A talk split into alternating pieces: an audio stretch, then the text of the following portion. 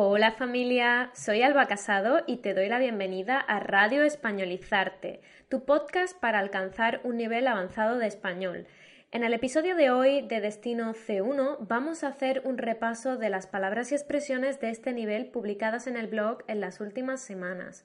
En primer lugar voy a leer una pequeña historia en la que he incluido esas palabras y expresiones y después recordaré lo que significan y escucharás la historia por segunda vez. Recuerda que en la web hispanolizarte.com tienes disponible la transcripción. Escucha atentamente la historia e intenta deducir el significado de las palabras que no entiendas por el contexto. Vamos allá. Esa mañana Javier se levantó con ojeras y bolsas en los ojos. Hacía mucho tiempo que no se levantaba tan temprano, pero era su primer día de trabajo y no quería empezar con mal pie. Echó un vistazo al libro de notas que le había dado la gitana hacía un mes. El deseo que había escrito en él no se había cumplido. No sé de qué me extraño pensó. Abrió el libro por la primera página y se quedó varios minutos pasmado sin quitar un ojo de la página. Imposible. Recuerdo que fui a la Plaza del Oso con Pablo para celebrar que me habían echado del trabajo. La gitana nos dio el libro y yo mismo lo escribí. Después del trabajo, decidió llamar a su primo para contarle el extraño incidente. ¿Qué pasa, Javi? ¿Qué tal el primer día de curro? ¿Te ha gustado el ambiente? preguntó Pablo en su habitual tono animado. Pues bien, la verdad, he metido la pata un par de veces, pero mi jefe ha hecho la, vista gorda. Después he ido a verlo a su despacho y me ha dado algunos consejos muy útiles. Me ha gustado el ambiente, declaró aceleradamente. Oye, primo, ¿te acuerdas del libro que nos dio la gitana hace un tiempo? preguntó, esta vez de forma pausada. ¿El libro de los deseos? Ese mismo. ¿Recuerdas que escribí una novia que me quiera? Sí, claro. Gané yo la apuesta. Pues ha desaparecido. ¿El libro? No, la tinta. La página está tan blanca como el primer día. No hay nada escrito. ¿Qué dices? Lo primero que vamos a ver es la diferencia entre he ido y fui. Hablamos de la diferencia entre el pretérito perfecto, he ido, y el pretérito indefinido, fui. Me voy a centrar en el verbo ir, en este caso, para que quede más claro y porque el verbo en sí mismo también tiene un significado concreto y el mensaje final cambiará según el verbo que utilicemos. Teniendo esto en cuenta, lo que vamos a ver aquí se puede aplicar también a otros verbos. En algunos contextos, ambos tiempos son posibles. La realidad acontecida puede ser la misma, ten esto en cuenta, pero las imágenes que transmitimos con uno y otro tiempo son ligeramente distintas. Son diferentes perspectivas.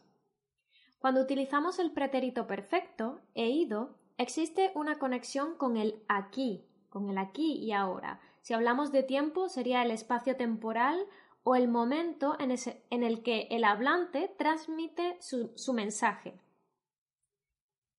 Javier le cuenta a su primo cómo le ha ido el día en el trabajo y todo esto se incluye dentro del espacio hoy que Javier tiene en su mente al contar lo que ha pasado.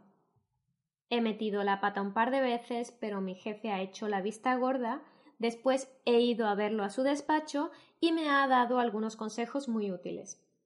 Por el contrario, cuando Javier piensa imposible, Recuerdo que fui a la Plaza del Oso con Pablo para celebrar que me habían echado el trabajo, la gitana nos dio el libro y yo mismo lo escribí. Al utilizar el pretérito indefinido, marca un fin muy claro y separa esos eventos del aquí.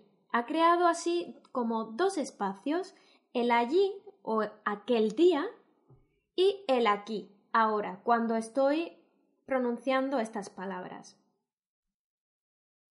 Vale, cuando hablamos de bolsas en relación con los ojos, bolsas en los ojos, hablamos de unos bultos que salen debajo de los ojos frecuentemente cuando se está muy cansado. No lo confundas con las ojeras, que sería la coloración oscura que también ocurre cuando estamos muy cansados. Por otro lado, hacer la vista gorda es una expresión que se utiliza cuando es nuestra responsabilidad vigilar para que algo no ocurra y fingimos disimuladamente no verlo o nos hacemos los despistados para que alguien lo haga. Ahora vamos a escuchar la historia una segunda vez. Presta atención a estas expresiones y a las formas gramaticales. Esa mañana Javier se levantó con ojeras y bolsas en los ojos. Hacía mucho tiempo que no se levantaba tan temprano, pero era su primer día de trabajo y no quería empezar con mal pie. Echó un vistazo al libro de notas que le había dado la gitana hacía un mes. El deseo que había escrito en él no se había cumplido. No sé de qué me extraño, pensó. Abrió el libro por la primera página y se quedó varios minutos pasmado sin quitar un ojo de la página. Imposible. Recuerdo que fui a la Plaza del Oso con Pablo para celebrar que me habían echado del trabajo. La gitana nos dio el libro y yo mismo lo escribí. Después del trabajo, decidió llamar a su primo para contarle el extraño incidente. ¿Qué pasa, Javi? ¿Qué tal el primer día de curro? ¿Te ha gustado el ambiente? preguntó Pablo en su habitual tono animado. Pues bien, la verdad, he metido la pata un par de veces, pero mi jefe ha hecho la, vista gorda. Después he ido a verlo a su despacho y me ha dado algunos consejos muy útiles. Me ha gustado el ambiente, declaró aceleradamente. Oye, primo, ¿te acuerdas del libro que nos dio la gitana hace un tiempo? preguntó, esta vez de forma pausada. ¿El libro de los deseos? Ese mismo. ¿Recuerdas que escribí una novia que me quiera? Sí, claro. ¿Gané yo la apuesta? Pues ha desaparecido. ¿El libro? No, la tinta. La página está tan blanca como el primer día. No hay nada escrito. ¿Qué dices? Esto es todo por hoy. Puedes encontrar una actividad para cada expresión en la web.